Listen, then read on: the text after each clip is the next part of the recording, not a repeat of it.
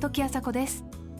三井ホームプレゼンツキュレーターズマイスタイルユアスタイル。この番組ではミュージシャンデザイナー作家俳優職人などなど異なるフィールドを舞台に活躍する2人がランデブー。情報があふれる今確かな審美眼を持つキュレーターたちが上質な暮らしに合うアイディアをシェアしてくれます。今朝のキュレーターズは先週に引き続き映画コメンテーターの有村昆さんと著述家の湯山玲子さんです、えー、お二人は初対面だったんですけれども前回まではものすごくパワフルにですねお仕事に対する思いを語ってくれました。さあ今週は休日をどう過ごしているのかというお話を展開してくれています。人生を楽しむコツをテーマにオフモードのお二人を覗いていきましょ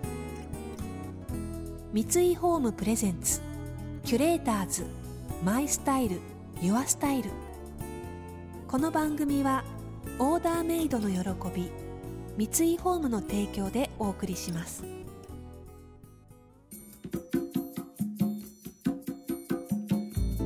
湯山さんって休日はどうやって過ごされてるんですか、うん、あの私ね割とねあの料理しますよね。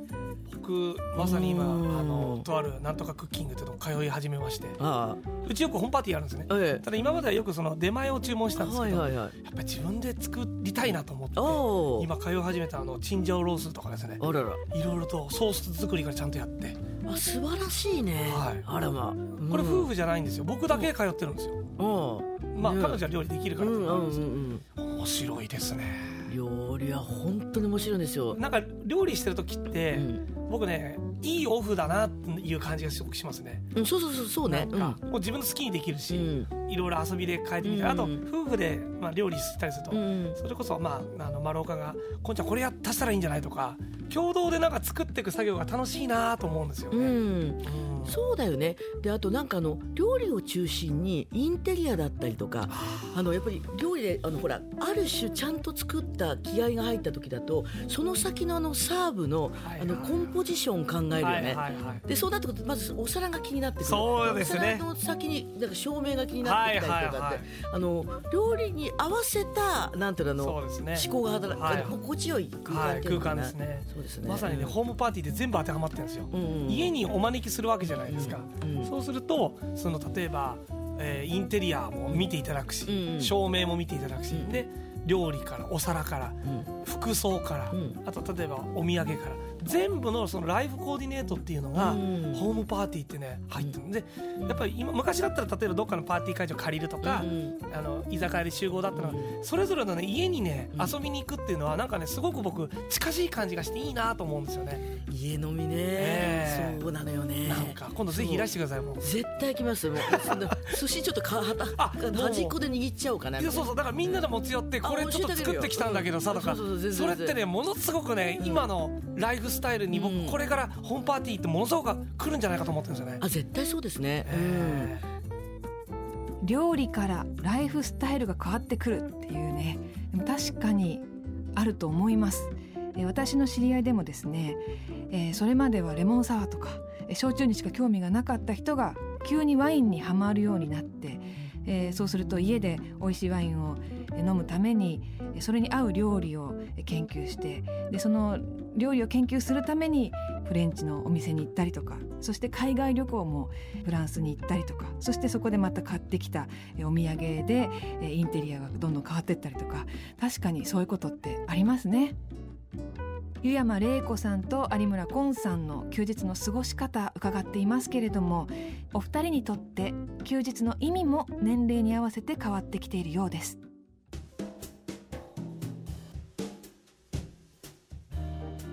僕はね実は今年のテーマがチェンジなんですよ、えー、休日の過ごし方、うん、でこれは何かってあの、えーまあ、それこそ料理教室今まで料理なんて僕本当パスタ茹でるぐらいだったのが、ちゃんとやろうっていうので今やり始めてるんですけどその新しいことを恐れない。で僕今自分の中でファッション改革をしてるんですよ。もうそれこそまあうん、あのサファリとかレオンとか、うん、いわゆるそのなんかちょちょい悪系の雑誌とかもあと読んで、全部ファイリングしてなんかこれ系白系はこれとか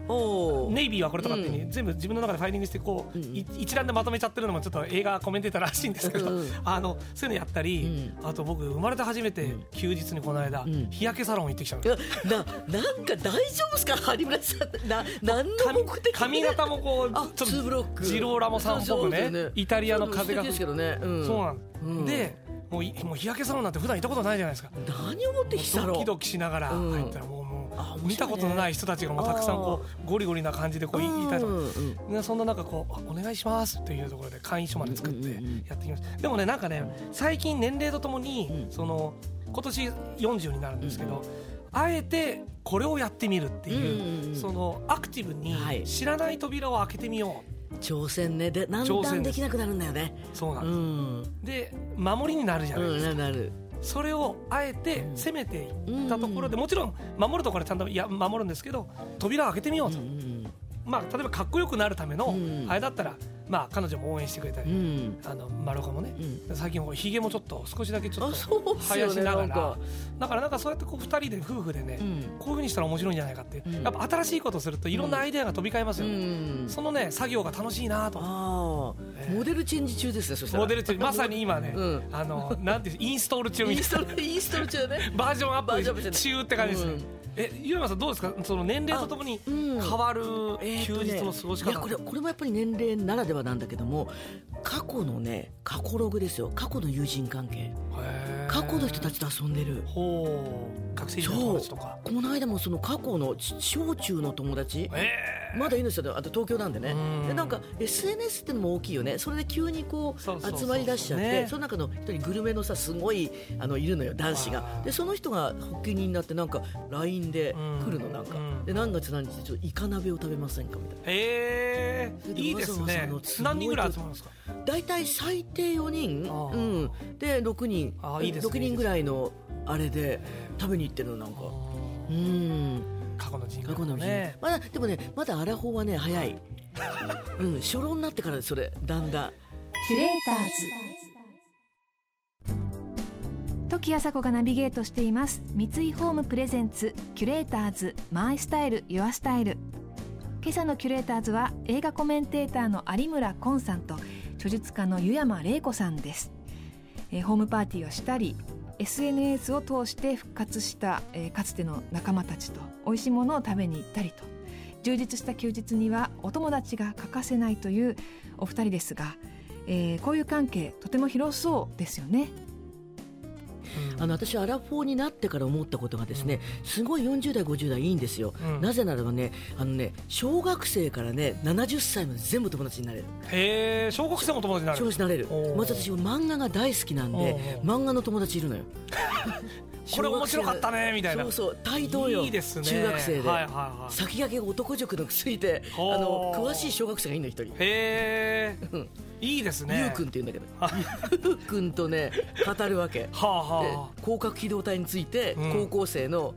こと語るわけ。うん、おじゃ趣味を突破口にしてね。そう趣味を突破口趣味ってそういうことですよね。もしかしたら70歳でも漫画読みがいるから、うんうん、その話ができるじゃないですか、なんか。うん。僕もね、うん、やっぱり40代、まあ、僕今30代ですけど、うん、全然友達できますよね。全然できるよね。全然できますね、うん、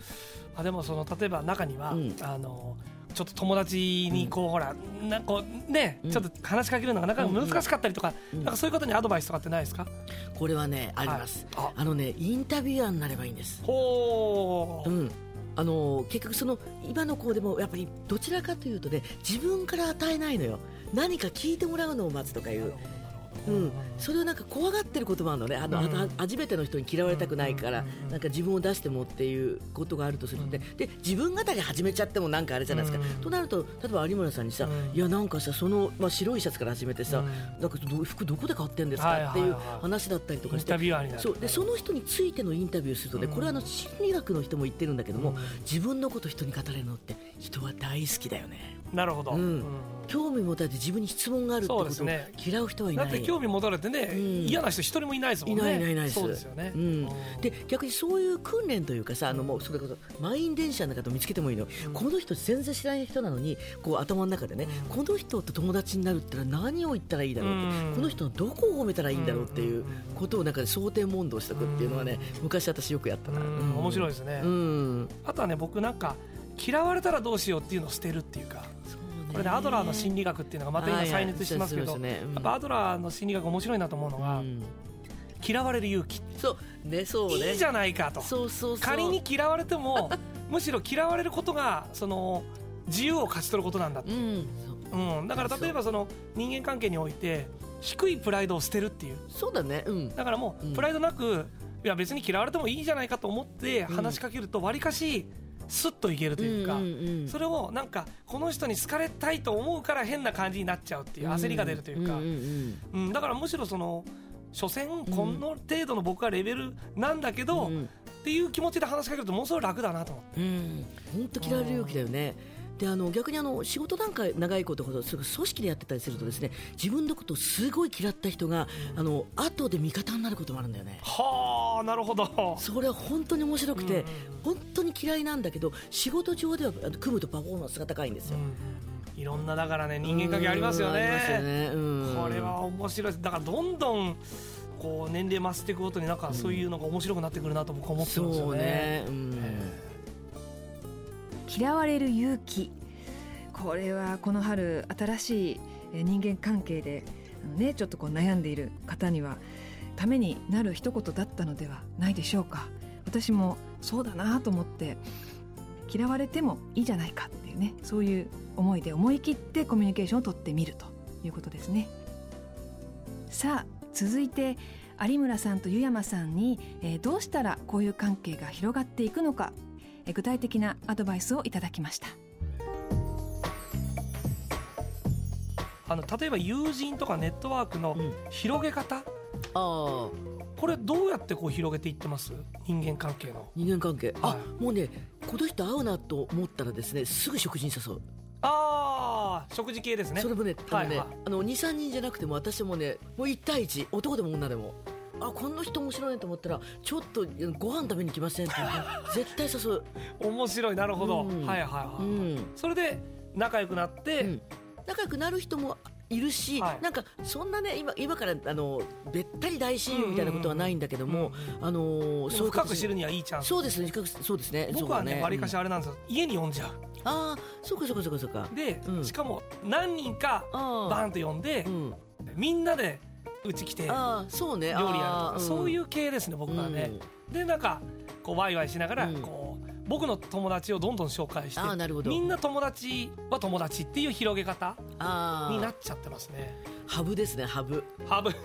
あでもねそうかもしれないです、ね、はい。なんかね人紹介するの好きです。あなんかこの人は俺だけのっていうのは全く思わないですね、ああなるほどね。みんなでシェアしようじゃないですけど、ね、全然例えば、まあ、僕抜きでもうビジネスの話が進んじゃっても、うん、よよかったねっていう考え方は僕は全然ある人なんで、うんうん、えーそれはなんかそういう役回りってあるでしょうね、はい、あのなんかそれこそ紹介役っていうか、うん、この人とこの人は、まあ、ビジネスもそうだけども人生において会っといた方がいいっていうのが、うんうん、だからお見合いばあさんみたいなもんよ。あのお見合いは結婚なんだけどそのチャンスミーティングを作る人っていうのはすごい重要かもね。うん。なるほどなるほど。きっとあのあの人気が合うと思ったんだよね湯山とって言ってあの言ってくれる人ってすごい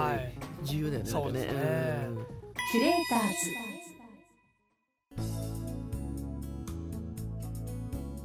時あさこがナビゲートしてきました三井ホームプレゼンツキュレーターズ。マイスタイルユアスタイル。今朝のキュレーターズは映画コメンテーターの有村昆さんと著述家の湯山玲子さんでした、えー、湯山さん1対1でご飯に誘うと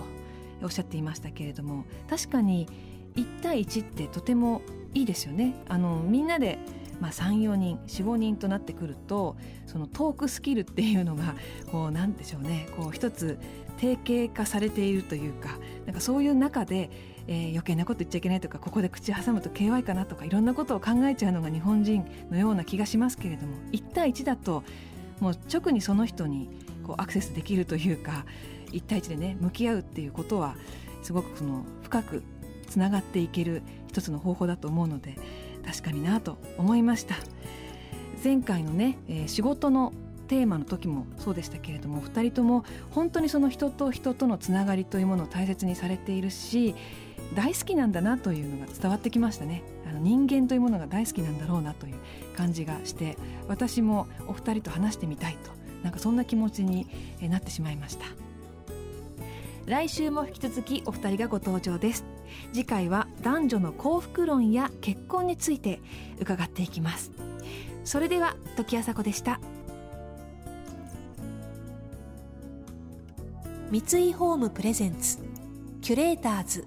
マイスタイルユアスタイル。この番組はオーダーメイドの喜び三井ホームの提供でお送りしました。